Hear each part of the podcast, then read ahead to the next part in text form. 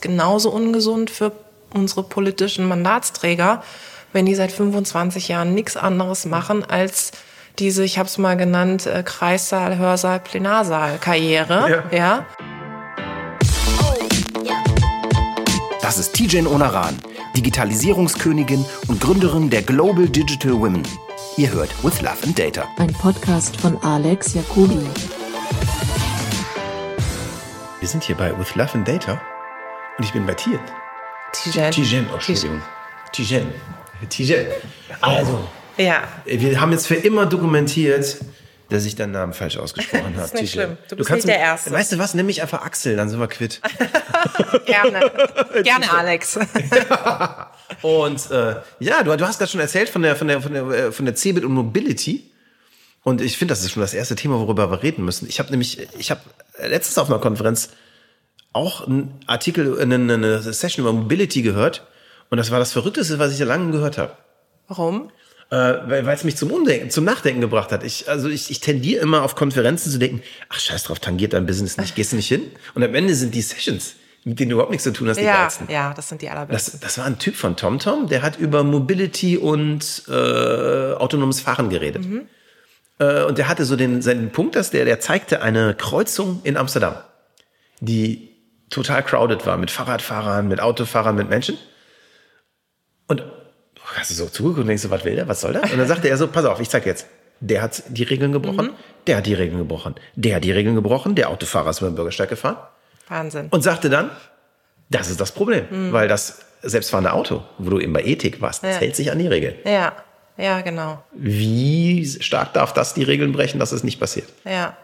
Ja, ich glaube, das ist wirklich die Grundsatzdebatte und das ist das, was ich ähm, gerade eben äh, in unserem Intro-Gespräch ja auch schon angedeutet habe. Es hat mich am meisten berührt sozusagen äh, auf der CeBIT. Ich habe äh, da eben für VW moderiert. Und dieser Summit am Ende des Tages, wenn man es runterbricht, ist es einfach diese Frage, was pass- passiert mit uns als Mensch in dieser ganzen, wenn du es jetzt ganz auf die Metaebene heben willst, Digitalisierung und in dem, äh, in dem äh, Bereich äh, im Mobilitätssektor. Ja. Und es ist, geht, dreht sich immer um die Frage, inwieweit können wir loslassen, inwieweit sind wir bereit, irgendwie ähm, der Technik ähm, unsere, unsere Werte auch ein Stück weit anzuvertrauen. Und es war ganz interessant, äh, wie, die, wie unterschiedlich die Ansichten sind. Und ich habe auch für mich nochmal festgestellt, das ist eigentlich überhaupt kein Generationenthema. Ne? Wir sind ja oft in dieser ganzen Debatte so von wegen, ja, und jetzt kommt eine neue Generation, die sind alle hip und fancy und locker.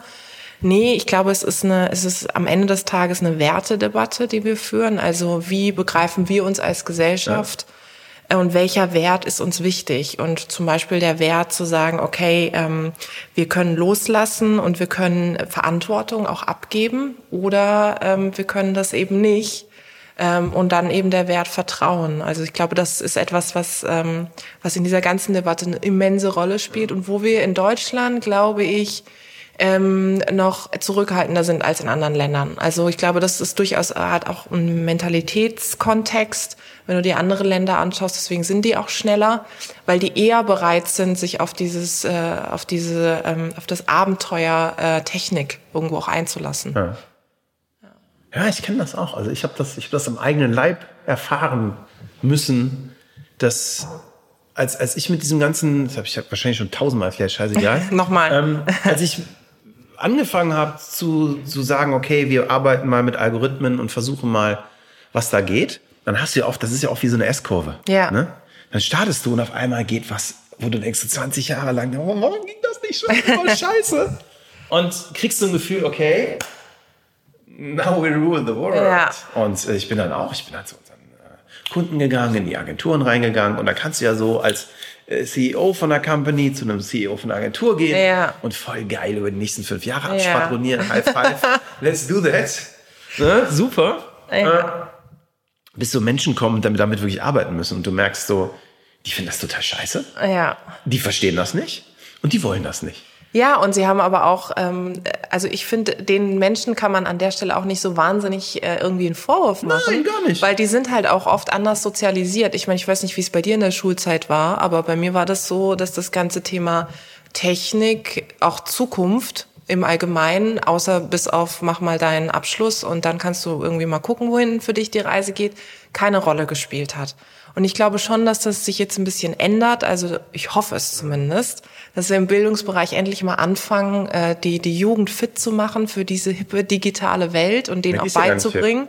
Genau, denen auch beizubringen, dass beispielsweise äh, es verschiedene Berufsbilder in Zukunft geben wird, wofür sie sich auch fit machen müssen.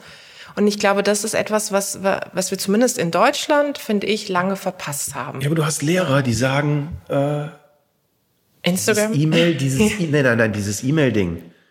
Ich schreibe ihnen einen Brief. Ich schreibe einen Brief oder digitale Tools in den Unterricht. Wieso, warum? Es macht keinen Sinn. Also wir haben zum Beispiel in meinem äh, Frauennetzwerk im Global Digital Women haben wir eine Frau, ähm, die Nina Toller. Viele Grüße an der Stelle. Die ist eine ganz tolle Lehrerin. Die kommt aus Nordrhein-Westfalen.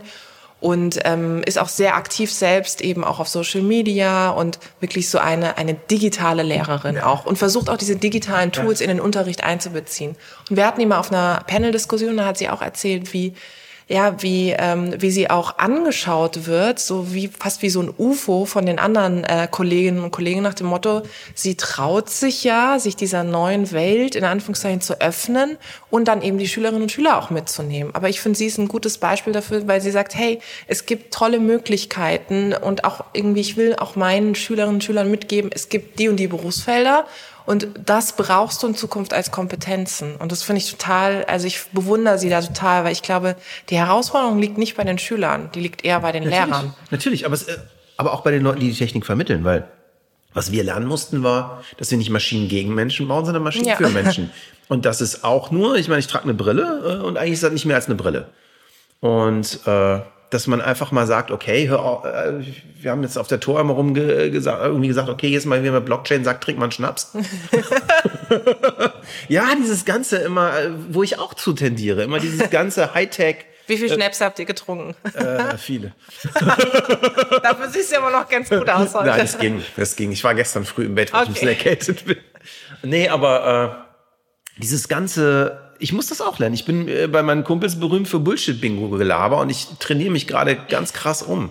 Also ich habe sogar, äh, ich habe ich hab eine äh, Unternehmensberaterin, eine total geile Frau, die einfach, äh, die Frau ist 70, eine super coole Unternehmensberaterin und die sagt einfach nur, Herr Jacobi, sprechen Sie doch mal Deutsch.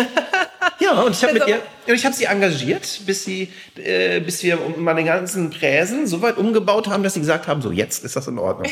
Finde ich voll gut. Das ist aber ein ernsthaftes Problem. Gut, dass du es mal ansprichst. Ich habe nämlich äh, vor ein paar Tagen mit meinen Eltern telefoniert. Ich finde, das ist sowieso immer eine Tele Herausforderung. Ah! Ja. Wir brauchen jetzt so einen Buzzer, Ja. wie bei Inas Nacht. Ja. Und so ein Shanty-Corner. Ähm, die, die haben ähm, eine Herausforderung, mein sowieso den Eltern zu erzählen, was man eigentlich den ganzen Tag so macht und womit man sein Geld verdient, ja. Ich habe sie jetzt irgendwie so weit, dass sie das halbwegs verstehen. Sie waren auch mal auf ein paar Veranstaltungen, haben sich das auch angeschaut, äh, angeschaut gerade mit dem Frauennetzwerk. Und dann habe ich jetzt vor ein paar Tagen auch von der CeBIT erzählt und worum es da eigentlich ging. Und es war wirklich, ich musste mich bei, bei jedem zweiten Wort korrigieren, äh, weil natürlich dieses ganze Denglisch, dann diese ganzen Buzzwords und äh, diese ganzen Spezialbegriffe, ja. Und ich meine, meine Eltern sind überhaupt nicht in diesen Themen drin. Meine Mutter guckt, seitdem ich was mit Digitalisierung mache, guckt sie immer sehr verstärkt äh, Anne Will und Maybrit Illner und schreibt mir dann immer SMS nach dem Motto, hier, äh, da sind wieder äh, Leute, die über Digitalisierung sprechen. Das ist immerhin ganz cool, aber ich glaube, es ist echt, ich finde es wahnsinnig schwierig. Und ich meine, ich äh, mache mich auch immer lustig, wenn Leute irgendwie ständig irgendwie einen auf Englisch machen und so und disrupten und was weiß ich alles sagen. Und ich erwische mich selber dabei, wie ich das ganz, ganz oft mittlerweile mache. Ja, das ist ja beim Arbeiten okay. Also ich meine, bei uns in der Firma ist das auch so. Als, als erstes reden unsere Kunden Englisch. Also Ja. die meisten Agenturen sind international. Ja. Ist okay. Ich, wir beide lesen wahrscheinlich mehr TechCrunch Ja, ja. als irgendwie Berliner Zeitung. oder keine Ahnung, oder Aachener Nachrichten oder was auch immer. Äh, und, und dann kommt man, äh, da kommt man automatisch da rein, dass Ja. man so redet. Ja. Oder spätestens, wenn du ein internationales Team hast, wo, Ja. wo Leute also äh, nicht mehr so gut Deutsch sprechen, weil manchmal Englisch redet, kann ja auch passieren. Ja, ja, und vor allem du bist dann in diesem Mischmasch. Also wir haben jetzt eine äh, eingestellt, die kommt ähm, ursprünglich halt also aus, aus Polen und ähm, sie äh, kann hat auch Deutsch studiert. Und wir reden echt so ein, so ein Mischmasch. Also irgendwie Deutsch, äh, dann Englisch. Ich bin einmal kurz ins Türkische verfallen, weil ich dachte, oh Gott, wir sind irgendwie drei Sprachen. Sie ins Polnische. Und dann haben wir aber irgendwann Also gesagt, du okay, Türkisch jetzt, und Polnisch, ja, das ist geil. haben wir uns gar nicht mehr verstanden. Nein, alles gut. Aber es ist echt eine Herausforderung, ja. Aber Ja, aber das, was, was auch, und das finde ich das total cool schon, worüber wir gerade reden, weil dieses Bildungsthema ist das Thema, was alles entscheidet. Ja. Und wenn ich mir anschaue, also ich habe als Kind sehr viel mit Tech zu tun gehabt. Ich komme aber aus einem äh, sehr glücklichen, gut gestellten Akademikerhaushalt. Ne? Mein Vater ist äh, äh, Doktor der Biochemie, äh, durch die Welt gereist, auch in den 80ern schon in seinem Job, hat viele Einflüsse mitgebracht, sowohl was, was internationales Leben angeht. So, ich kann mich als Kind erinnern, wir haben alles mitgemacht von, von, äh, von Ramadan bis japanische Teezeremonie. War immer alles bei uns im Haus, war voll geil. Äh, und auch eben das mitbekommen, aber das war eine Bildungsfrage, dass das, weil, das ist passiert, weil meine Eltern darauf Wert gelegt Ja, haben. ja. Äh, mit meinen Kindern, es gibt so geile Sachen, ich weiß nicht, kennst du Little Bits? Ja, kenne ich. Crazy ja, geiler Scheiß. ja, ja, ich weiß. Ja, aber das ist, ähm, es ist vor allem eben diese Sozialisationsfrage. Und äh, Bildung ist ein Teil davon, ja. ähm, und es kommt, es hängt extrem davon ab, wie du sozialisiert bist. Und ich komme jetzt bei meinem Elternhaus, ist es so, ich komme so, meine, mein Vater ist ähm, Architekt oder hat lange als Architekt gearbeitet. Und meine Mutter, ähm, ich habe ja vorhin gesagt, meine Eltern kommen ursprünglich aus der Türkei. Meine Mutter, die, äh, die Seite von meiner Mutter ist eher so wie diese, dieses klassische, in Anführungszeichen, Gastarbeiter. Ja. Äh, ja. Das heißt, ich habe irgendwie beide Einflüsse. Und ähm, am Ende des Tages, was sie mir aber immer mitgegeben haben, ist so das Thema Offenheit. Also sei offen gegenüber anderen äh, Mentalitäten, gegenüber anderen Kulturen, aber auch gegenüber neuen Entwicklungen. Und ich glaube, das ist auch entscheidend, unabhängig davon, welchen Bildungsgrad äh, deine Eltern oder dein Elternhaus hat, dass du diese Offenheit, diese Toleranz mitbekommst, weil ich glaube, das ist das Entscheidende. Äh, wir haben es gerade gehabt, die Offenheit gegenüber irgendwie Neuem, Stichwort Technik. Ähm, oder jetzt, ja, eben aber jetzt schau doch mal, jeder Migrantenhaushalt hat die Kernkompetenz Change. Ja, absolut. Und ich glaube auch übrigens, dass ähm, wir deswegen, ähm, das äh, zeigen ja auch viele Statistiken, dass viele Leute, die, ich hasse dieses Wort, aber ich sage es jetzt trotzdem, Migrationshintergrund haben, äh, tatsächlich ähm, sehr gute Unternehmerinnen und Unternehmer sind. Weil sie von Haus aus dieses, ähm, also nicht nur dieses Kämpfen und so weiter, sondern vor allem dieses ähm, Disziplin, Leistung, Arbeiten ähm, und vor allem auch wirklich Ideen, überlegen, wo kann man was Neues machen, aus nichts viel machen und solche Geschichten. Ich glaube, das sind eigentlich so die besten Unternehmer und, und das sollten wir in Deutschland eigentlich noch viel, viel mehr schätzen. Bin ich total bei dir. Ja, und ähm, ja, und an der Schule, ich war auf dem Mädchengymnasium, also insofern, äh, da, ich wurde da schon stark auch gefördert und gepusht, auch was so das Thema ähm, beschäftige ich dich mal mit mit Physik, mit den Naturwissenschaften, auch gerade sag ich mal ähm, als Mädchen sozusagen mit diesen Fächern. Ähm, das ist leider so ein bisschen an mir vorbeigegangen. Mathe war jetzt nicht so, aber ich hatte einen Punkt im Mathe-Abi. Ich habe Einen? Nee, einen. Ich habe das vorhin äh, von einem Freund von mir erzählt. Ich kann mich noch dran erinnern. Ich habe diesen einen Punkt auch nur deswegen bekommen, weil ich nämlich da war und weil ich ein Koordinatensystem hingezeichnet Wie geil Dann hat mein Lehrer denn? zu mir gesagt, naja, aber null Punkte wäre halt schwierig, ne? Aber da machen wir einen. Und das Geilste war, ich bin dann danach äh, irgendwie, ähm, dann habe ich das Abi-Zeugnis bekommen, bin dann zu meiner Mutter. Und meine Mutter hat das ähm, Punktesystem nicht verstanden und ich habe ihr das hingelegt, meinte so, hier ist mein Abi-Zeugnis. Und dann schaut sie mir so, meinte so, ich bin so stolz auf dich, eine Eins in Mathe. und ich so, Oh, ich- oh, ich muss dir sagen, es ist leider fast eine Sechs, aber gut. Sie so, ach, naja, nicht schlimm. Hauptsache, du hast es bestanden. Ja, also ich meine, aber darum das geht's ist die. Zuversicht, genau Ja. so. Und ich meine, heute kann ich total darüber lachen. Ich meine, damals war das dann schon ein bisschen eine Herausforderung, aber egal. Aber am Ende des Tages, ähm, was mir gefehlt hat, ist tatsächlich so dieses äh, Thema, ähm, mir auch mal zu zeigen, was man eigentlich mit Technik, mit Naturwissenschaften alles machen kann. Es war schon sehr stereotyp, ne? Also irgendwie, wenn du dich für Physik nicht interessierst oder für Naturwissenschaften, dann solltest du in dem Bereich auch nichts machen. Ich glaube, heute haben wir eine Vielfalt. Du, ich finde auch, man mu nicht jeder muss programmieren können. Ich finde diese Das Debatte jetzt auch schwierig. Ich finde, jeder muss wissen, wie es geht. Also ich Ja. kann es auch nicht. Ich kann es, also sagen wir mal so, nicht jeder muss crazy Python Code schreiben können, aber jeder sollte so in Grundsätzen verstehen, wie man einem, mit einem Computer redet. Genau, das ist die zweite Hälfte des Satzes. Also jeder muss die Sprache verstehen, des Programmierens. Genau. Nicht jeder muss es können. Ich kann es auch nicht, aber ich verstehe, wie eine Website funktioniert. Ich verstehe das System dahinter. Ich habe selber auch mal eine gebaut. Ich würde nicht sagen, dass es Programmieren ist, aber ich habe eine gebaut. Aber du musst diese, diese Sprache verstehen, ja. Und ich glaube, genauso musst du die Sprache der Digitalkompetenz verstehen. Also das ist etwas, was nicht nur Programmieren ist, sondern für mich heißt es auch, ähm, wie arbeitest du in Zukunft? Du hast nicht nur ein Fachthema, du musst generalistisch denken, du musst in der Lage sein, den ITler zu verstehen und den wiederum in der Marketingabteilung zu vernetzen und solche Geschichten. Und da ist der Grundstein immer in der Schule. Und wir haben immer noch dieses Schulsystem, was diese Frontalbeschallung hat. Wir haben, äh, das ändert sich ein bisschen, was ich jetzt auch vorhin erzählt habe, mit Lehrerinnen, wie es die Nina ist oder so. Aber ähm, ich finde, wir sind immer noch sehr stark darauf aus, okay, du machst hier deinen Abschluss und dann musst du halt mal schauen, in welche Richtung es geht. Übrigens auch das ganze Thema, ähm, wie präsentiere ich eigentlich? Ne? Also wie kann ich eigentlich einen Vortrag gut präsentieren, Storytelling ich war letztes Jahr ähm, äh, ein paar Wochen in den USA, Teil von so einer internationalen Delegationsreise. Und mir ist einfach aufgefallen, äh, dort das ganze Thema Reden, ähm, äh, Sachen präsentieren, dein Projekt präsentieren, andere begeistern. Die kriegen das in der Schule mit. Da gibt's die ganzen Debattierclubs und so. Das haben wir ja gar nicht so. Ne? Deswegen haben wir oft, ehrlicherweise, ich weiß nicht, wie es dir geht, aber bei so Konferenzen denke ich oft, auch speziell bei Führungskräften, mh, mm, ich da hätte dieses, mal jemand sagen sollen. Diese Slides ja. mit 78 Bullet Points in 16 Punkt Schrift. Ja, noch schlimmer finde ich, wenn die Leute irgendwie so ablesen. Also wenn sie Horror, wirklich äh, ihre Slides ausdrucken mit ja. den Notizen und dann ähm, irgendwie äh, dann sagen, okay, so und jetzt gefühlt Seite drei. Oh, ich habe mich irgendwie verlesen, war doch Seite zwei. Ja, das ist irgendwie, dann denke ich immer so, oh nee, das ist. Und ich finde auch eine der wichtigsten, da habe ich auch einen Beitrag zugeschrieben, äh, Führungskompetenzen ist das Thema Storytelling der Zukunft. A, musst du deine Mitarbeiter mitnehmen, wohin die Reise geht, ja, in der ganzen neuen Arbeitswelt.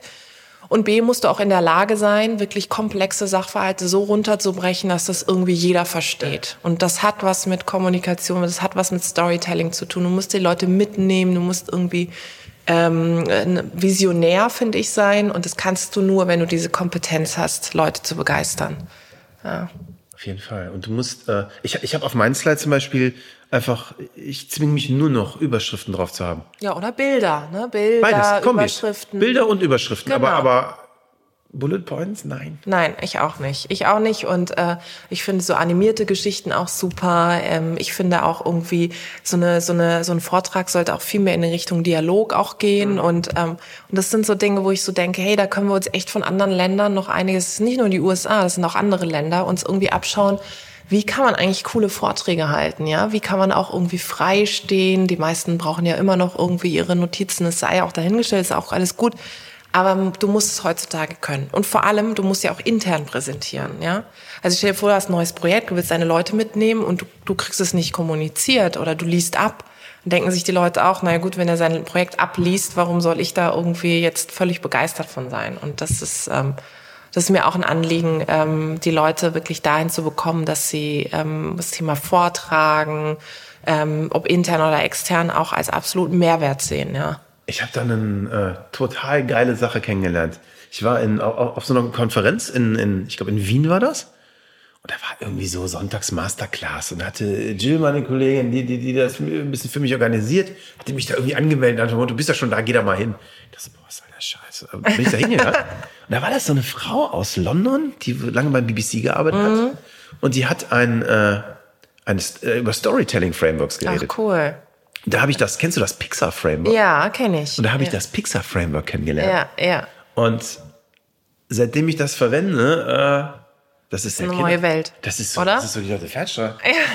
Das ist total crazy, das funktioniert. Ja, es funktioniert und vor allem ist es eben auch dieses Interaktive, was ich gesagt habe. Und es macht Spaß. Es ist nicht irgendwie, du stehst da vorne und, ähm, und hast da irgendwie was Vorgefertigtes und so, sondern du hast dir eben auch Gedanken gemacht, ja. Also auch Absolut. deswegen bin ich auch ein Fan von diesen TED Talks. Ich glaube, wir müssen die TED Talks auch in Schulen bringen. Das wäre zum Beispiel eine coole Geschichte. Das ist eine geile Idee. Ja, zu sagen, okay, wie können wir eigentlich, ähm, gibt es mit Sicherheit auch schon das ein oder andere Projekt da draußen. Ja. Wie können wir eigentlich unsere Schüler so fit machen, dass sie in der Lage sind, in einem TED Talk Format vielleicht sogar ihre Prüfung abzugehen? Das wäre eigentlich mal cool, Dieses oder? Das TED Talk Format, das ist echt gut. Ja, ja. Dann müssen wir mal mit dem, mit dem, äh Stefan Balzer reden. Ja, den kenne ich. Den kennst du, ja, mit dem habe ich letztens... Den habe ich jetzt äh, gesehen, da war ich, ich war bei Kienbaum auf einer Konferenz, habe die moderiert und da hat er nämlich eine Session gehalten und ich habe mich extra in seine Session äh, reingesetzt, weil ich die, was hat er, die 10 Golden Rules äh, hier für TED Talks und Ja. so oder von TED Talks hat er irgendwie erzählt und das fand ich schon sehr eindrucksvoll. Also dieses Thema, du fängst an mit einer persönlichen Geschichte, ne? Du hast natürlich einen roten Faden und dann hat er den TED Talk von, ähm, der war nur irgendwie so sechs Minuten von Ariana Huffington zum ganzen Thema genügend Schlaf und so weiter. Sie hat ja auch ein Buch dazu rausgebracht. Das war eindrucksvoll, wie diese Frau wirklich äh, innerhalb von sechs Minuten das hochkomplexe Thema so runtergebrochen hat, dass sie das eben auf ihre persönliche Situation gebracht hat. Und es ist ja auch etwas, was irgendwie alle betrifft. Ne? Wir schlafen irgendwie alle relativ, äh, zumindest in gewissen Jobs, äh, wenig. Und dann hat sie gesagt, okay, das hat mich irgendwann fast zum Burnout gebracht und das ist jetzt so mein Lebensthema. Fand Ja, ich habe cool. hab, hab mit ihm auf dem Singularity in einen Podcast gemacht, haben auch viel über so TED-Talk-Themen. Er, er ist ja der, der, ist der die, den TED nach Deutschland gebracht Ja, ich hat. Ne? weiß. Dann kenn- kennst du den Pascal Finette? Auch, Ja, über kenn ich auch. Und Ja. Pas, Pascal hat so einen coolen Newsletter. Ja. Oder so, kennst du den? Das ist total Ja. geil. Da, da ist nur, nur so, kannst du in zwei Minuten durchlesen. Und gerade heute hatte er irgendwas zum Thema äh, äh, Präsentieren drin, wo er meinte, das Schlimmste ist, dass die Leute einfach nicht sie selber sind. Nein, ja. So, Ja. stell dir mal vor, ich würde jetzt im Anzug irgendwie auf der Bühne stehen und würde versuchen, höflich zu sein. Das wäre auch nicht schlecht. Alle Nee, nee. würden dann sagen, oh mein Gott, was ist mit dem passiert? Nee, ich Ah. glaube, ich glaub, du musst authentisch sein. Ja, das. Was ich aber auch, was mir auch schon ab und zu mal aufgefallen ist, ich weiß nicht, ob du das auch schon beobachtet hast, ist, wenn Leute dann ähm, zu sehr an sich gearbeitet haben. Also weißt du, zu sehr solche Trainings hatten Ja. und ihnen dann gesagt wurde, an der Stelle. An der Stelle musst du dein Herz öffnen und dann machst du die Gestik von links nach rechts, du machst einen großen Kreis, du umarmst die Menschen. Oder, oder sie kommen dann rein mit so, ich habe mich heute Morgen gefragt, als ich meinen Kaffee getrunken habe, wohin geht die Welt in der Digitalisierung? Und du denkst dir so, nein, das hast du dich nicht gefragt, ja? Also das ist einfach so, das ist, äh, das ist, das passt dann nicht mehr. Die haben sich irgendwie einen Trainer geholt und der hat die so darauf getrimmt zu sagen, okay, in der Sekunde die Gestik, die Mimik und das ist dann auch irgendwie, das passt überhaupt nicht. das ist das aufgesetzt. War, das war überhaupt nicht Pascals Punkt. Pascals Punkt war, äh, bleib einfach so, wie du bist. ja. Ja, und, und mach dich so, wie du bist und dann funktionierst du besser. Ja, mach so, wie du bist. Und ich meine, klar kannst du Sachen irgendwie daran arbeiten, ja. Also auch das ganze Thema Aufregung zum Beispiel. Ich weiß noch, als ich meinen ersten, äh, als ich meinen ersten Auftritt sozusagen hatte, war, da war ich 20, dann habe ich für die FDP äh, kandidiert, äh, für den Landtag. Und dann sollte ich vor tausend Leuten sprechen mit 20 Jahren. Und ich meine, Schule, in der Schule ähm, irgendwie vor Referaten gedrückt, an der Uni das erste Mal so ein Referat vor irgendwie 15 Leuten gehabt, aber da auch mehr abgelesen, es hat keiner zugehört. So, und dann sollte ich also vor tausend Leuten sprechen und die jetzt überzeugen, warum die mich, junge Kandidatin, wählen sollen, ja. Und das war echt der absolute Oberhorror. Ich habe mich ständig verhaspelt, dann ist das Mikro ausgefallen, weißt du, dann irgendwie große Piepsgeräusche da in der Soundanlage. Äh, dann kam irgendwie der Moderator, hat mir das Wort abgeschnitten. Äh, es hat eigentlich nur noch gefehlt, dass jemand so mit Tomaten mich beworben hat. so, danke. Es war so der Horror. Aber es war ein äh, super, super Lernprozess für mich, weil ich einfach gemerkt habe, okay, du hast irgendwie, du musst daran arbeiten, dass du die Aufmerksamkeit von den Leuten bekommst. Ja, so. Und dann habe ich mir überlegt, wie kann sowas aussehen? Habe mir natürlich ganz viele Sachen auch angeguckt von anderen. Und ich habe zum Beispiel damals angefangen, so ähm, Talkshows zu gucken. Also hier nicht Olli Geißen und sowas, sondern, sondern Brit um zwölf. Nein, ich habe mir, äh, ich habe mir eher ähm, hier diese NDR-Talkshow und so. Also wie, wie kommen Leute ins Gespräch? Wie kann man irgendwie Fragen beantworten? Wie kann man Fragen auch nicht beantworten und solche Sachen? Und habe mir das dann im Selbststudium dann beigebracht. Ach, geil. Und dann habe ich gelernt, ähm, mich auch dieser Angst zu stellen, vor so vielen Menschen zu sprechen. Weil ich finde, das ist schon, ähm, wenn du das jetzt nicht vom Naturell her mitbringst, äh, dann musst du, du musst echt das ausblenden, ja. Oder halt deine, was ich angefangen habe, ich habe mir dann so Leute aus dem Publikum gesucht, ja, so, so Fixierpunkte. So, äh, ja, immer, irgendwen. immer so zwei, drei, immer unterschiedlich, damit ich nicht nur in eine Richtung geguckt habe, mache ich heute auch noch so. Und dann hat das, war, war das ganz gut. Natürlich habe ich mir meistens Leute ausgesucht, die ähm, irgendwie zumindest so eine freundliche Mimik hatten und nicht ständig bei jedem Satz den Kopf geschüttelt hatten. Ne? Ja, aber das war dann schon ganz gut. Aber du musst es auch aushalten. Ist mir einmal passiert, das werde ich auch nie vergessen. Das war so ganz am Anfang meiner ganzen Zeit als Unternehmerin. Da habe ich auch einen Vortrag gehalten.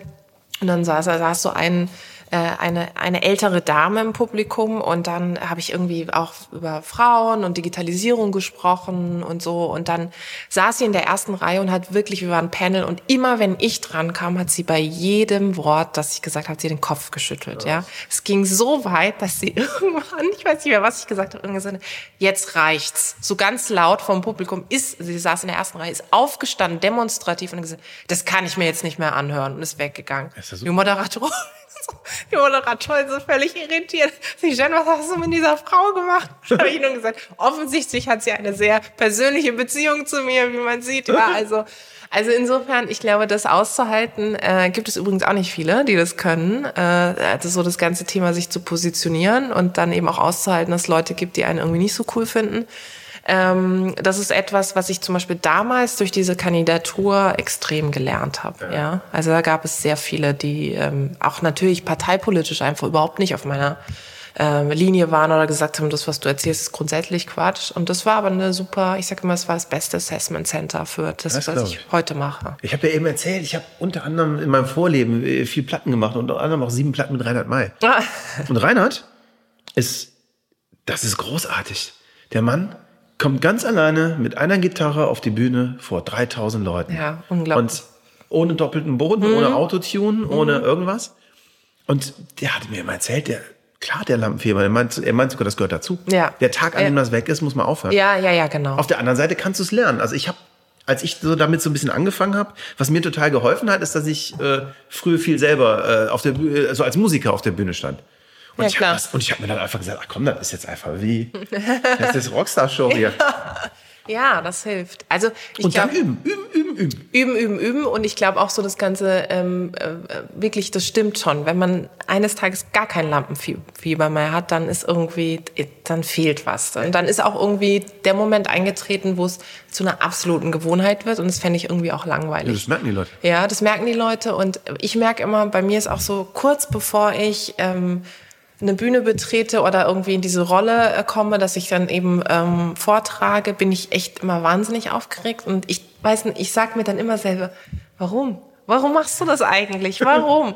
Und dann bin ich da und denk so, das ist eigentlich, ähm, eigentlich ganz gut, ja. So und und ich finde auch mit dem ganzen, was ich sonst so mache, ich setze mich auch sehr ein für das ganze Thema Frauen und Sichtbarkeit von Frauen und dann fände ich es irgendwie schräg, ähm, wenn ich selbst nicht sichtbar bin. Ja? Okay. Dann, das ist schon mein, äh, mein Anspruch zu sagen, ähm, hey, ich will das anderen mit auf den Ge Weg geben, äh, dann muss ich selbst die Erfahrung machen, wie es eigentlich ist, ja, und da irgendwie schon auch eine, eine Vorbildfunktion haben, finde ich. Ja. Und wie kommt man von einer Eins in Mathe zu der Digital, wie wird man dann zur Digital Conference Queen?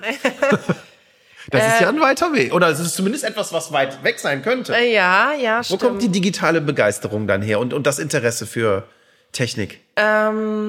Also eigentlich ähm, daher, dass ich ähm, immer schon jemand war, ähm, die, die sich ähm, immer Herausforderungen gestellt hat. Also immer, wenn ich gemerkt habe, so, ähm, also ich wurde zum Beispiel immer grundsätzlich ähm, eher überschätzt als unterschätzt. Also Okay. überschätzt im positiven Sinne. Also die Leute haben immer gesagt, okay, irgendwie, wenn du irgendwo bist, äh, du machst einen taffen Eindruck und du kannst das. Also ich, es war nie so, dass jemand gesagt hat, nee, das traue ich dir nicht zu oder so. Hat natürlich auch manchmal viel mit Druck dann zu tun. Ne? Du musst ja die Erwartungen auch irgendwie einhalten, aber hat mich immer dazu geführt, dass ich immer gesagt habe, ich will mehr machen, ich will mehr leisten, ich will mehr erreichen und ich will auch ähm, Dinge sozusagen mich mit Dingen beschäftigen, die für mich absolut fremdes Terrain sind. Und so war das auch mit Digitalisierung. Ich war ja dann eben auch lange in der Politik, habe da für diverse Abgeordnete gearbeitet und irgendwann für mich festgestellt, okay, Politik, das ist gut, aber jetzt gehst du mal Was in hast die du studiert?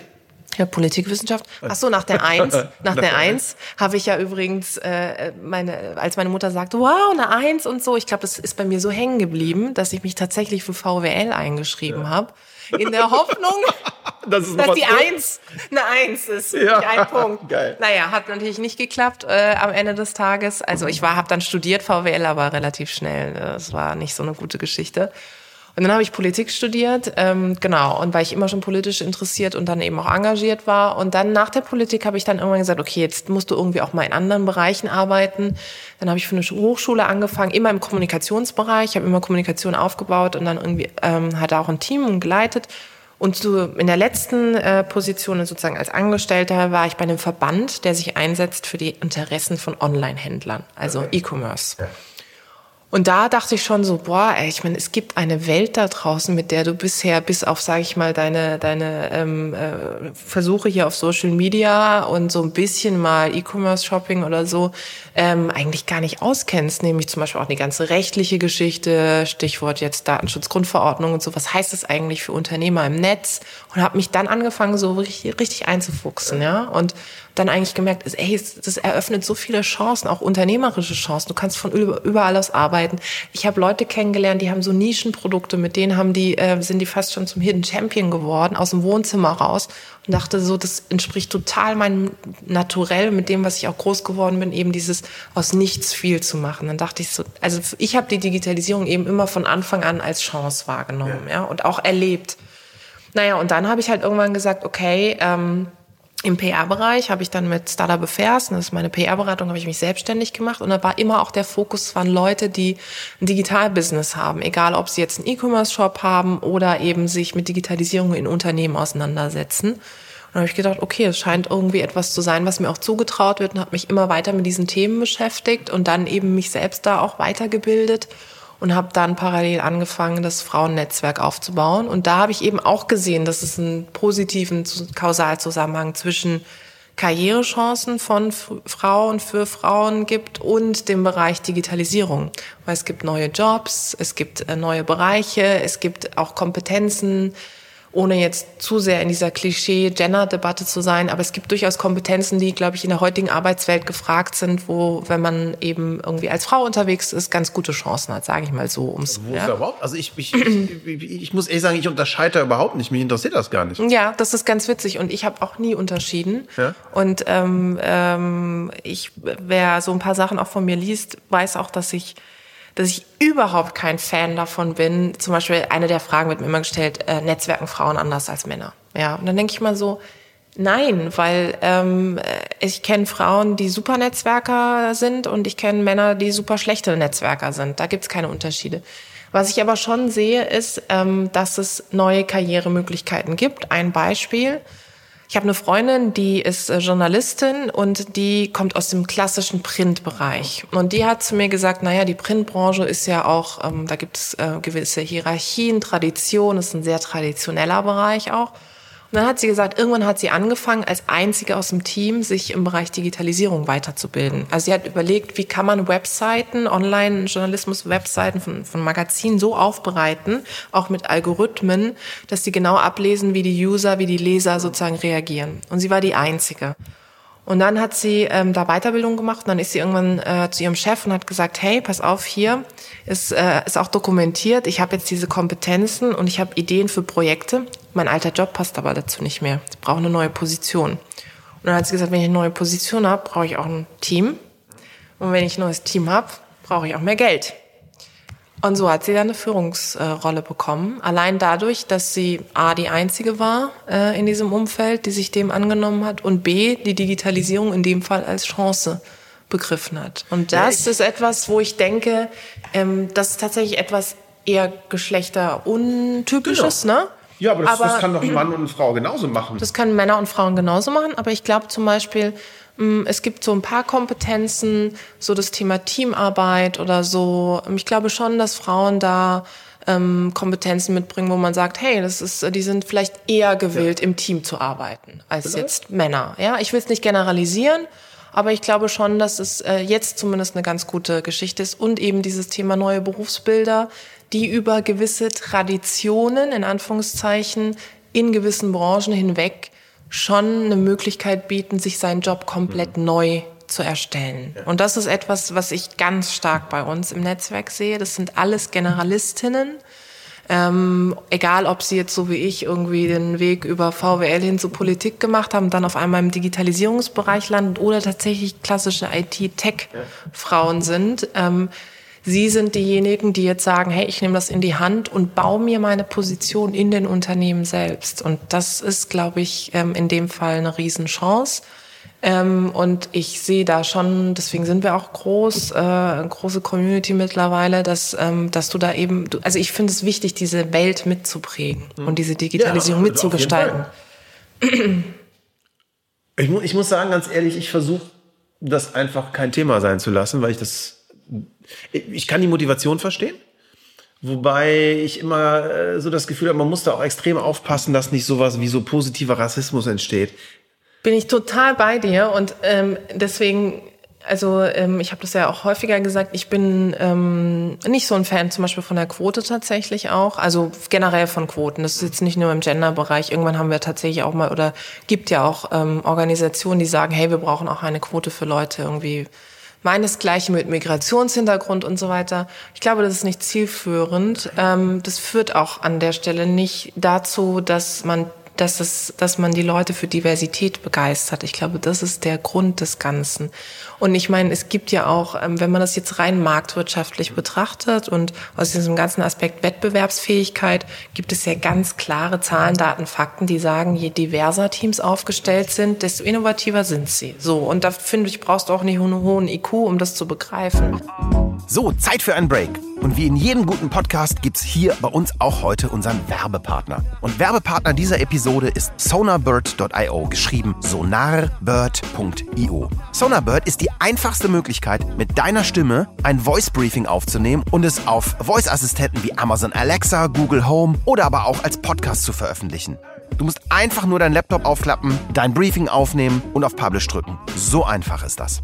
Also, wenn du wie wir der Meinung bist, dass Voice das nächste Internet ist, dann geh zu sonarbird.io, hol dir deinen Account und fang morgen mit deinem Flash Briefing an. Weiter geht's mit dem Podcast.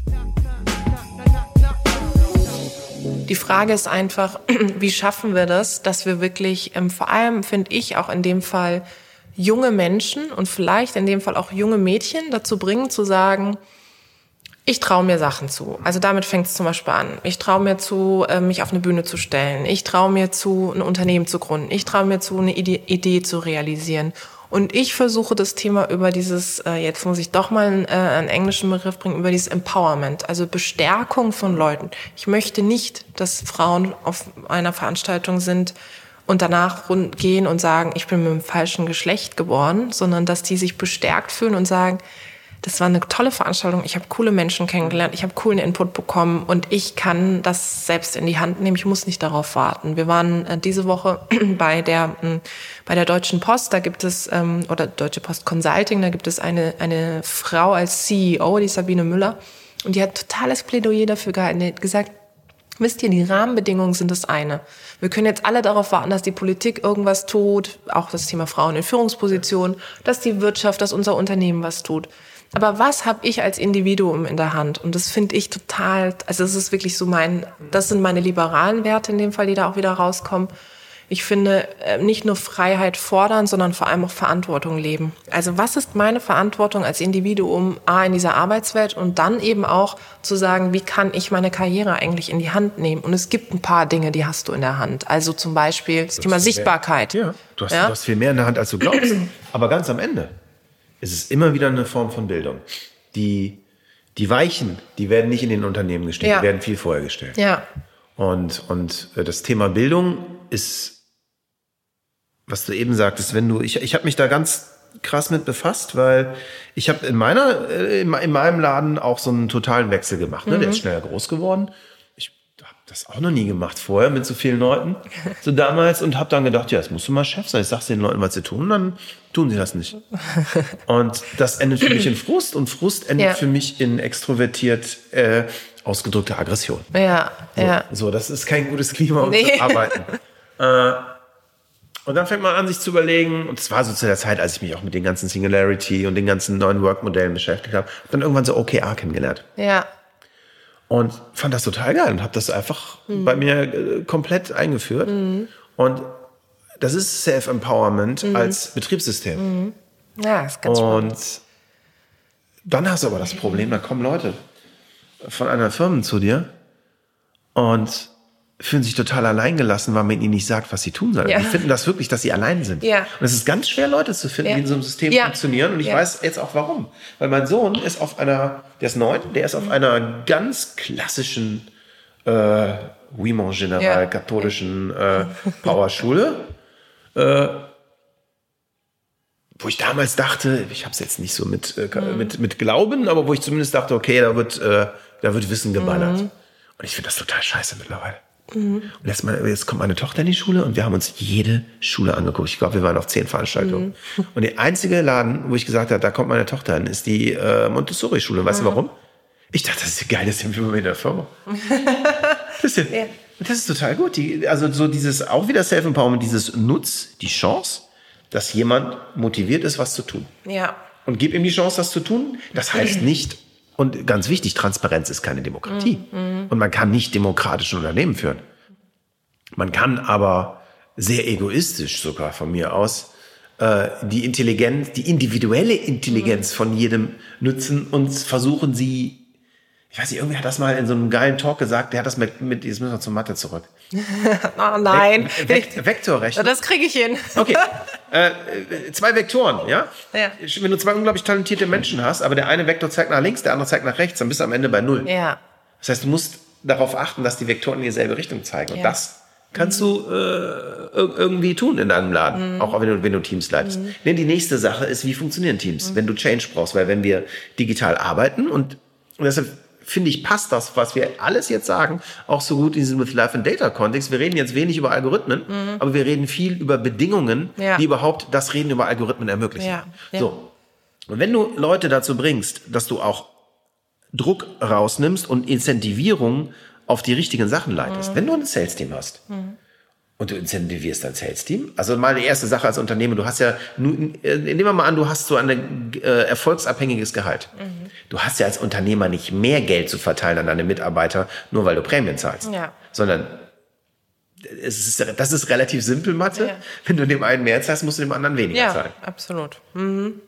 Dann förderst du aber Verhalten, dass Wissen kanalisiert wird, dass Wissen nicht geteilt wird und dass Leute nicht zusammenarbeiten. Wenn du aber dafür sorgst, dass du Menschen dafür incentivierst, dass sie Dinge anders tun und dass sie zusammenarbeiten und nicht dafür, dass sie äh, besser, besser sind als andere, sondern dass sie dem großen Ganzen beitragen, dann klappt das.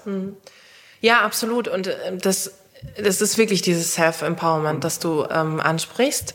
Ähm, was ich aber oft beobachte, und ich finde, du hast es tatsächlich jetzt ganz gut auf den Punkt gebracht, aber oft ist es in diesen New Work-Diskussionen, ist es sehr auf das Thema die Verantwortung der Führungskräfte ähm, fokussiert. Also das ist das eine, ja.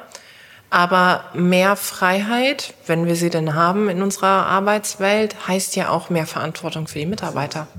Und das ist nämlich meine These. Ich glaube tatsächlich, es gibt nicht so viele, die das wollen. Ich glaube, ähm, gerade wenn wir in großen Unternehmen schauen, wo wir, ähm, also die ganzen Konzerne und so weiter, es gibt nicht so viele Menschen, die bereit sind, Verantwortung zu übernehmen und die vor allem auch sagen, ähm, ich übernehme Verantwortung vielleicht auch für andere. Ja. Also nicht nur für mich, Ja. sondern ich arbeite jetzt in einem Team und sage, okay, ähm, das hat bei dem nicht funktioniert, das nehme ich aber auch mit auf meine Kappe, weil es auch mein Projekt ist. Sondern dann wird natürlich dieses Klassische wieder aufgerollt, dieses klassische Führungsmodell. Naja, ich habe ja einen Chef, also am Ende des Tages nimmt, geht das ja mit ihm nach Ich Hause. habe nur gesagt, was ich habe nur gemacht, was der sagt. Genau, und das ist etwas, das beobachte ich sehr oft in diesen ganzen äh, New Work-Diskussionen. Ähm, die Führungskräfte kreisen sich wahnsinnig darum, okay, was so dieses Selbstreflexion ist auch wichtig. Das ist der erste Punkt. Das finde ich schon mal gut, dass die das machen. Aber ich sag immer, ich nehme immer die andere Rolle ein. Ich sag immer, also ich, zum Beispiel bei mir war es so, egal wo ich gearbeitet habe, ich habe immer mich selbst auch als als Gestalterin des Unternehmens gesehen. Ich habe immer gesagt, egal auch welche Hierarchieebene War das ich immer hatte. erwünscht? Ja, also ich hatte das große Glück, dass ich immer ähm, Führungskräfte oder auch Chefs hatte oder Chefinnen, die gesagt haben, das finde ich gut und ähm, wir bringen dich dann auch in eine Position, in der du eben diese Rolle auch ausführen kannst.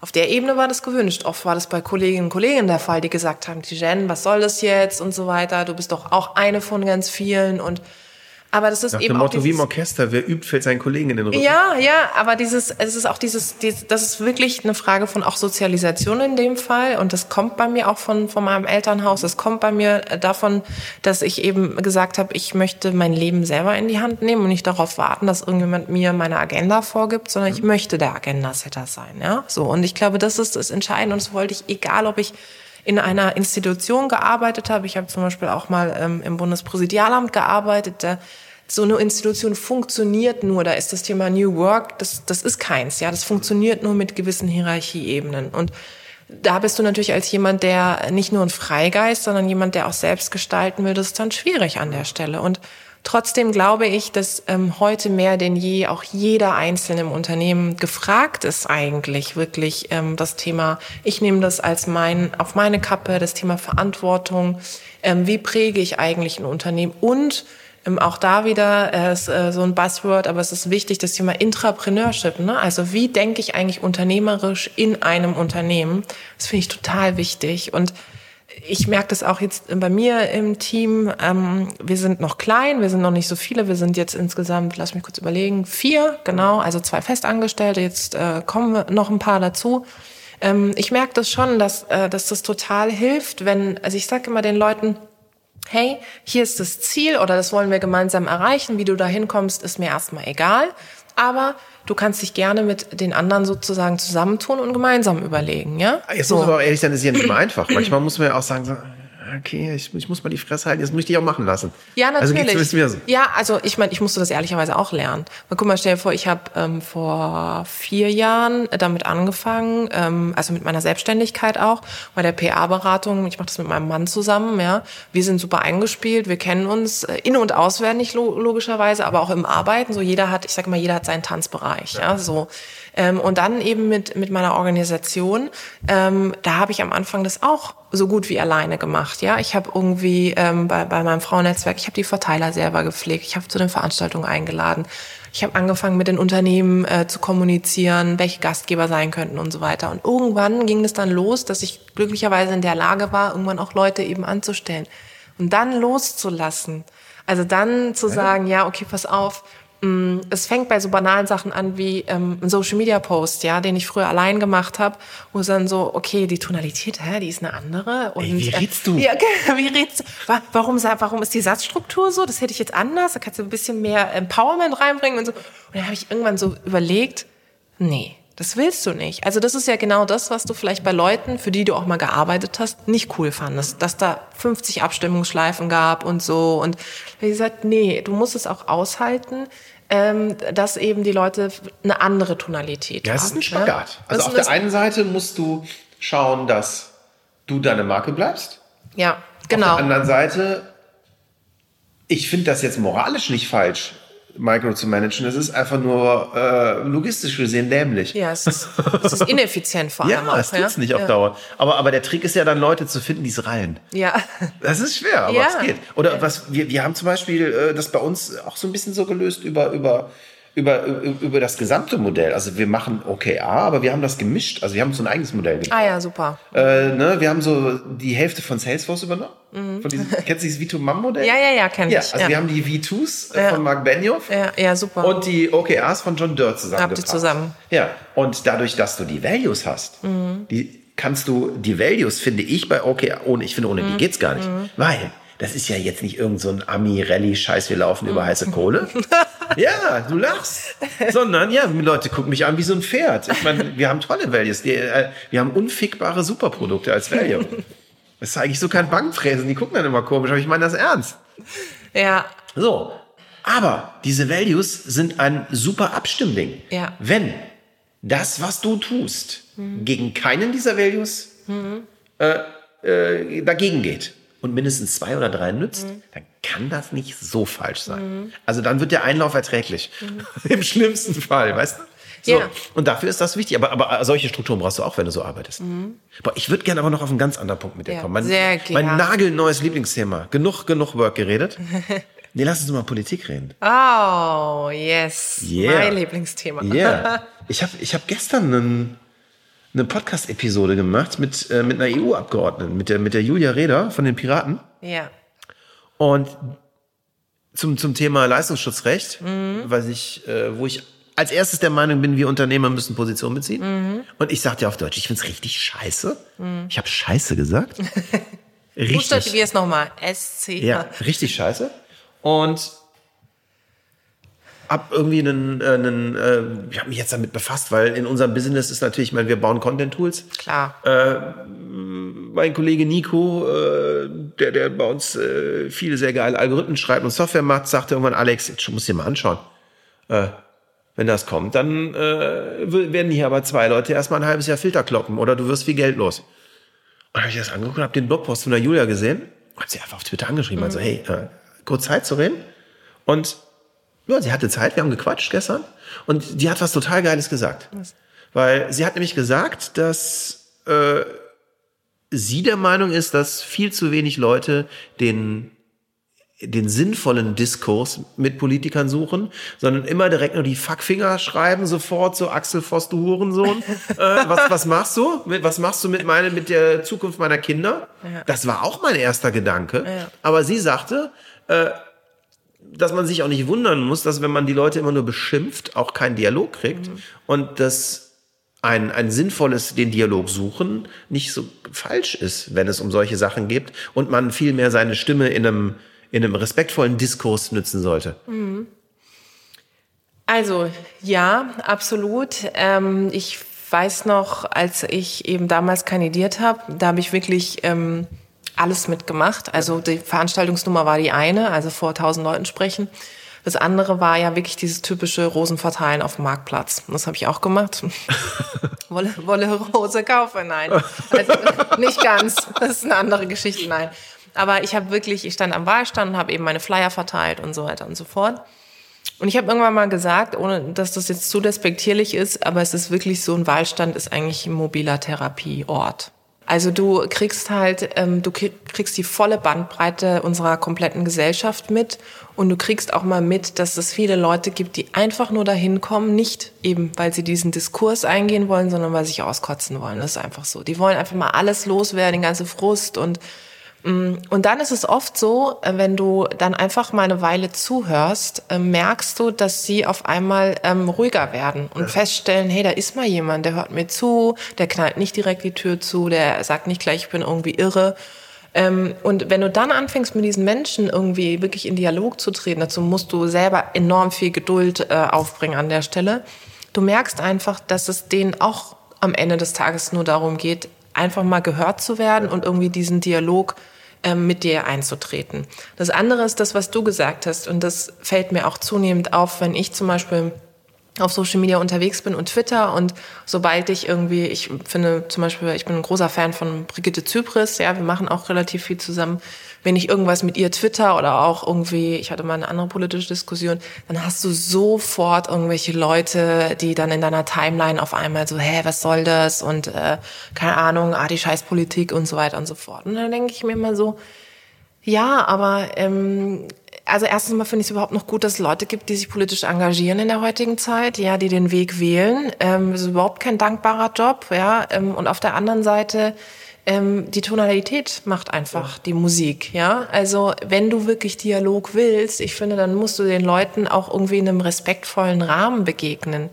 Und ich finde schon, dass, dass das Thema Netz, also Digitalisierung und in dem Fall Social Media, ähm, hat ja unsere Gesellschaft ein Stück weit demokratisiert in alle Richtungen. Ja, einerseits, du hast Zugang selbst wenn du aus dem Elternhaus kommst, wo du sagst, das ist erstmal nicht die Voraussetzung, du kannst deine Geschichte auf diesen Kanälen einfach erzählen, sie großem Publikum irgendwie bekannt machen. Auf der anderen Seite haben jetzt natürlich Leute auch eine Stimme, die vielleicht vorher zu Hause in ihren vier Wänden nicht gehört ja. worden sind. und diese vielleicht Leute. In der, vielleicht in der Kneipe um die Ecke. Ja, ne? und diese Leute sind extrem laut. Ja. Die sind extrem laut und extrem stark darin zu kommunizieren. Und ich glaube, die Aufgabe und der Job des Politikers, der Politikerin wird sich verändern und hat sich schon verändert. Es ist nicht mehr das, was es früher war. Du stehst irgendwie in einer Halle und versuchst die Leute zu begeistern, sondern du musst viel stärker auch in diesen sozialen Medien in den Dialog gehen, wenn du es willst. Und vor allem musst du aber auch Spielregeln definieren. Also du musst sagen, okay, äh, bis hierhin ist meine Grenze und wenn die halt überschritten ist, ist sie einfach überschritten. Ja, du musst jetzt nicht um, um jeden Preis, äh, okay, das ist noch ein Wähler, den muss ich noch gewinnen. Ich habe auch festgestellt, die, die Leute brauchen auch manchmal Grenzen, ja, oder Humor oder irgendwas. Also mir ist zum Beispiel, das werde ich auch nicht vergessen, der Deutsche Frauenrat hatte eine Podiumsdiskussion, ähm, auf der ich war, weiter getwittert und hat geschrieben, sie freuen sich irgendwie total. Da ging es um Sichtbarkeit von Frauen und so weiter. Und dann schrieb einer drunter, ähm, der war, ich habe dann an seinem Profil geguckt, der war irgendwie von der AfD und dann hat er drunter geschrieben, ja, ihr, ihr Hardcore-Feministinnen, ähm, weil jetzt wollt ihr so werden wie die Männer, äh, fehlt nur noch, dass ihr anfangt, einen Bart zu tragen. Ja, und dann habe ich halt schon habe ich mir so überlegt, so, okay, wie, wie reagierst du jetzt da drauf? Ja, also du kannst es jetzt ähm, ignorieren. Ich wollte gerade sagen, don't ne? feed the troll. Genau. Oder du, keine Ahnung, oder du ganz äh, einen auf seriös und so. Ne? Und dann habe ich gesagt, nee, ist mir irgendwie alles doof. Und dann habe ich so geschrieben, äh, ähm, was glauben Sie, warum ich so erfolgreich bin? Trage seitdem ich 13 bin einen Darmbart. Und? Die Südländerinnen jetzt, die das hören, wissen, ja. was ich meine. Ja. Also inso, insofern. Ja, und dann kam zurück, erstaunlicherweise, ach, das sieht man ihn ja aber gar nicht an. Und so ein Zwin- Zwinker-Smiley. Ja. Schon runtergeholt. Ja, genau. Also insofern, ähm, es ist oft so dieses, dieses Lautsein, die pusten da was raus und dann denkst du dir oft so, äh, es gab auch mal so einen ganz interessanten äh, Artikel in, ähm, äh, in der FAZ und dann auch online, der äh, sich angeschaut hat, ähm, wie in so gewissen politischen Organisationen, die eben so laut sind, äh, wer da die Social-Media-Kanäle macht. Also wer ist das eigentlich? Und dann haben die Leute begleitet, das sind zum Teil Menschen, die sitzen halt in ihren vier räumlich, äh, in ihren vier Wänden zu Hause, in ihren Räumlichkeiten und gucken einfach nur, was im Netz gerade wie laut diskutiert wird und dann bereiten die das populistisch äh, auf. Und es war ganz interessant zu sehen, weil sie auch die Geschichte oft dieser Menschen, also in dem Fall eines äh, eines Mannes eben so erzählt haben, wie der dazu kam, dass er selber aus dieser Frustration kam, Frustration, politisches System und so weiter. Und der nimmt einfach nur auf, was er selber denkt und füttert es dann sozusagen auf mit Sachen, die er irgendwo im Netz liest und trifft dann den Ton natürlich von ganz vielen Leuten. Ja. Und ich glaube, dass ähm, aus meiner eigenen Erfahrung raus, ich finde, einen, was heißt Vorwurf oder ein, eine Herausforderung müssen sich Politiker schon mehr stellen. Sie müssen schon, und das haben sie lange nicht gemacht, sie haben lange nicht, eben nicht diesen Dialog gesucht. Sie haben halt lange gesagt, sie sind nur in ihrer Peer Group unterwegs. Äh, sie laden eben nicht auch mal Leute ein, wo man sagt, die gehören vielleicht jetzt nicht zu meinem politischen Spektrum. Ähm, es wurde oft ignoriert, Diskussionen wurden irgendwie darauf wurde nicht eingegangen. Und dann gibt es halt, halt jetzt Parteien, die sagen, ja, das nehmen wir jetzt erstmal alles auf. Und wir haben zwar keine Lösung an der Stelle, aber wir nehmen euch erstmal auf, ja? Ja, aber das ist ja, das ist gut, das, das ist das Problem auf der einen Seite.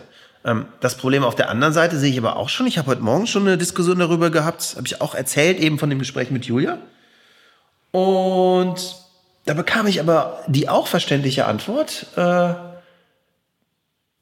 wenn sowas passiert wie E-Privacy oder das Leistungsschutzrecht, dann können wir in der Tech-Branche, die hier sehr viel Zukunft shapen, auch erwarten, dass die Menschen, die eine Entscheidung treffen, diese Entscheidung nur dann treffen, wenn sie den Scope verstehen, in dem sie sich bewegen. Ja, das ist ein Riesenpunkt und ähm, das ist etwas, was mit, und ich meine, ich komme, ich habe ja jetzt die Erfahrung in der Politik, ich war ja dann knapp zehn Jahre äh, in der Politik. Da sind Leute, die sind seit 30 Jahren dort. Ja. Die haben im Kreisverband Buxtehude angefangen, die feiern den Tag des Baumes auf Kreisebene und sind und arbeiten 25 Jahre darauf hin, dass sie irgendwann endlich mal zum Beispiel ein Bundestagsmandat bekommen.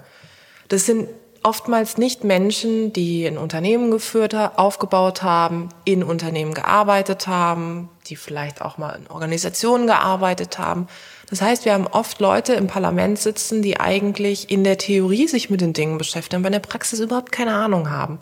Und ich glaube, es ist, es ist ungesund für Unternehmen, wenn Leute 25 Jahre auf der einen und derselben Position arbeiten. Und es ist genauso ungesund für unsere politischen Mandatsträger, wenn die seit 25 Jahren nichts anderes machen als diese, ich habe es mal genannt, äh, Kreissaal, Hörsaal, Plenarsaal-Karriere, ja. ja, und sonst nichts anderes gesehen haben. Und diejenigen, die gerade sich auch mit Digitalisierung beschäftigen, ich finde, da ist es umso wichtiger. Du musst nicht von jedem, du musst nicht in allen Dingen gearbeitet haben, um sie beurteilen zu können, keine Frage. Aber ähm, das Thema Unternehmertum, um das zu verstehen, musst du das schon mal selber irgendwie ein Stück weit gelebt haben. Ja. Naja, aber du musst auch die digitalen Dinge verstehen. Und da wo ich dann, muss ich dann auch sagen, ist ein Punkt, also klar, ein Politiker kann nur so und so viel Zeit haben und manchmal verstehen sie es nicht. Aber auf der anderen Seite müssen sie dann sich reinarbeiten oder sich der Stimme enthalten. Sie, sie, ja, das. Oder sie müssen halt irgendwie, ähm, also nicht ständig irgendwelche Arbeitskreise in, ins Leben rufen und dann passiert doch nichts. Also sie müssen halt wirklich auch in diese Umsetzung gehen und sich dann sagen, okay, ähm, ich habe hier entweder auch ein Team von Unternehmern, die in meinem Team, wirklich in meinem Bundestagsbüro, wie auch immer arbeiten und mich, mich dabei unterstützen mit der Expertise. Oder meinetwegen, keine Ahnung, äh, ich mache mal ein Assessment Center da oder was auch immer. Ja, also all das, was wir von Leuten fordern, die in Unternehmen sich weiterbilden und so weiter, findet ja in der Politik eigentlich gar nicht statt. Und deswegen frage ich mich ernsthaft, und das ist wirklich ein Riesenproblem, und gerade im Bereich Digitales, digitale Agenda, das hat schon einen Grund, warum Deutschland in den ganzen Studien ganz weit hinten ist. Was können wir beide, Tijen und Alex, jetzt tun? Na, eine Sache habe ich ja schon in die Hand genommen, indem ich eine eigene Organisation gegründet habe. Ähm, ich sage manchmal, ich habe sowas wie meine kleine eigene Partei jetzt okay. ins Leben gerufen. Nicht politisieren, das ist mir eben ganz wichtig. Also ich habe wirklich selber gesagt, ich will eine Organisation ins Leben rufen, die wirklich Impact äh, schafft. Und das sind, es kann über Veranstaltungen funktionieren, es kann über das Empowerment von Menschen funktionieren. Und ich glaube, das andere ist, dass Leute wie du und ich ähm, noch stärker ähm, mit der Politik natürlich auch irgendwo zusammenarbeiten müssen. Ja, das ist unsere Challenge äh, an der Stelle und zu sagen, okay, wie kommen wir da gemeinsam an einen Tisch und wir beide erzählen mal, wie es in der Praxis ist und zeigen auch mal wirklich, was eine Datenschutzgrundverordnung ganz konkret zum Beispiel für kleine Unternehmen auch heißt. Ja, also dass Dinge, die beschlossen werden, auch als Gesetz, auch Leistungsschutzrecht und so weiter, werden ja oft aus dieser Blase rausgedacht für große Unternehmen. Aber was heißt es eigentlich für diese ganzen Unternehmerinnen und Unternehmer, die wie du und ich irgendwie tagtäglich ihr, ihr Business ähm, da äh, gestalten? Da haben diese Gesetze eine, eine, eine unglaubliche Kraft, eine negative Kraft und ermöglichen uns nicht, das Thema Unternehmertum auch in Deutschland voranzutreiben mit Aspekt Digitalisierung. Und daher glaube ich, das eine ist zu sagen, hey, man muss noch stärker zusammenrücken, nicht nur Formen des Austauschs schaffen, sondern wir gestalten es aktiv mit. Ja, also irgendwie zu sagen, okay, es gibt, ähm, es gibt gewisse ähm, Resolutionen, die wir gemeinsam verabschieden können. Wir sind Berater, wenn es darum geht, diese Gesetze nicht nur ins Leben zu rufen, sondern die Gesetze auch auf ihre Praxis hin zu testen. Das ist ja das Entscheidende. Ja, es gibt ja auch so, was ich, was ich ganz spannend finde, ist so, wie, wie Mark Benioff da zum Beispiel rangeht. Ne? Ja, Einfach genau. Sagt, Activist CEO, ich beziehe Stellung. Ja. Für meine Firma und für mich. Und äh, ich werde hier nicht neutral in der Ecke stehen, sondern ich werde hier sagen, was ich meine. Genau, und ich hatte dazu tatsächlich einen interessanten Beitrag geschrieben, der wurde auch heiß diskutiert, ähm, nämlich die Rolle des CEO, egal ob jetzt klein oder groß, ähm, zunehmend auch als politische ähm, Instanz. Ja?